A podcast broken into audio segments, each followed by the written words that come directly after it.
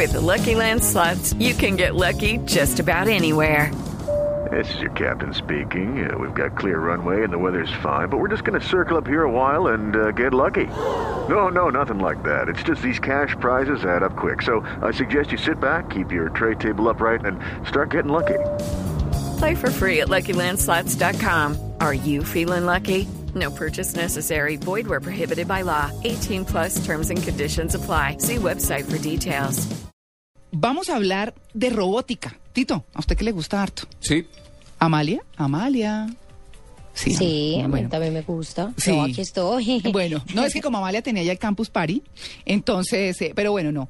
Em, la, la primera prótesis robótica controlada por el cerebro está comenzando a salir al mercado.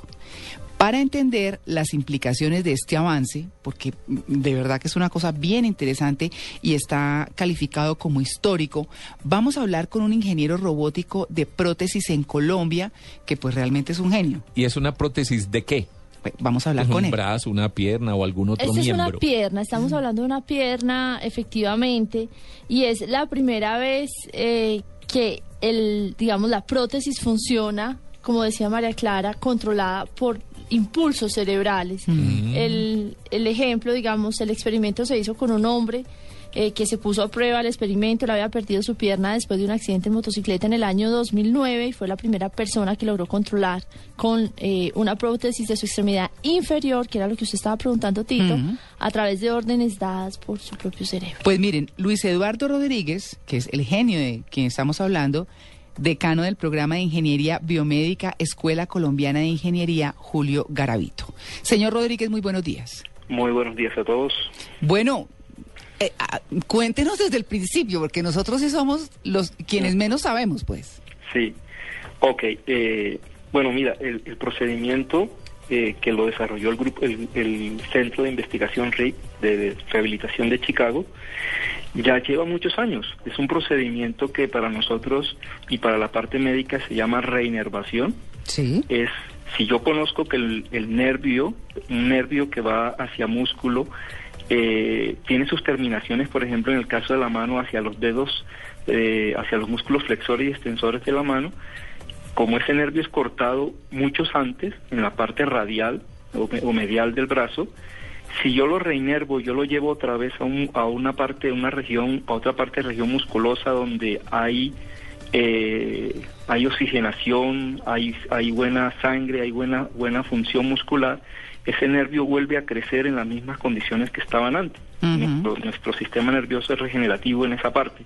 Por lo tanto, si ya yo después mapeo eh, sobre superficie cada una de las terminaciones, puedo determinar dónde está el flexor del dedo pulgar, el extensor y flexor de los dedos índice medio.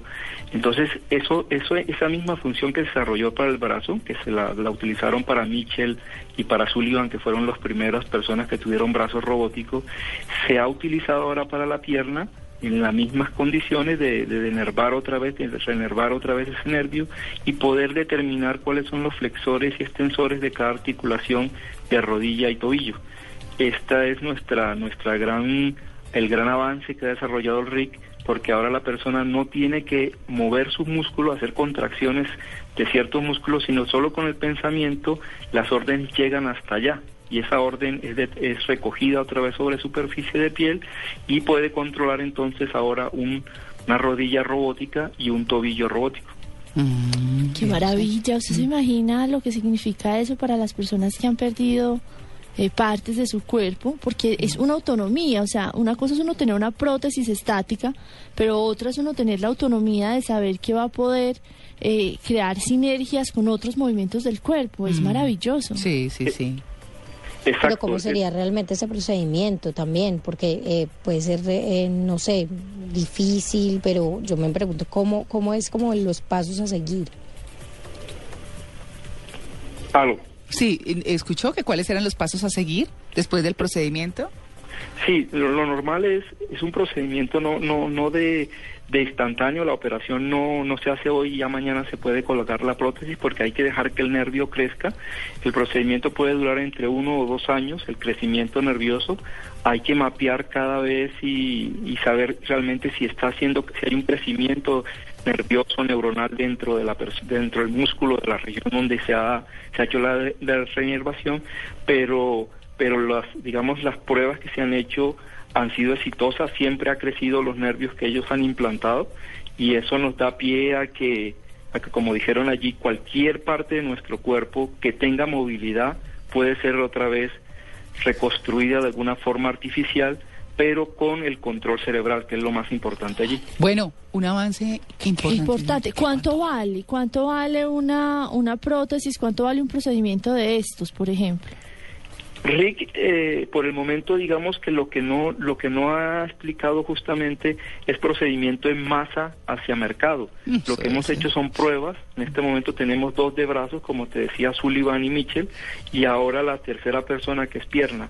Yo creo que están esperando realmente que además de eso los costos, como ellos explican, tienen que bajar sustancialmente porque la robótica en masa produce bajo de bajar el costo de los dispositivos y otra cosa es, la relación que hay por ejemplo con el peso la relación que hay con energía cuánto me puede sostener esta, esta la batería o la, la fuente energética de esta prótesis funcionando claro. son cosas que todavía están en desarrollo y que yo espero que en estos últimos meses del año o a principio del próximo año ya lo tenga resuelto el grupo RIC para poder eh, decir, bueno, esto es la solución hacia muchas personas que tenemos que tenemos con discapacidad. Claro, es eh, una solución tan individual como cada ser humano que tiene características distintas. Pues muchas gracias a usted, eh, Luis Eduardo Rodríguez, decano del programa de Ingeniería Biomédica de la Escuela Colombiana de Ingeniería Julio Jaravito, por aclararnos un poco este tema que todavía resulta sorprendente para nosotros. Un feliz día. Feliz para todos.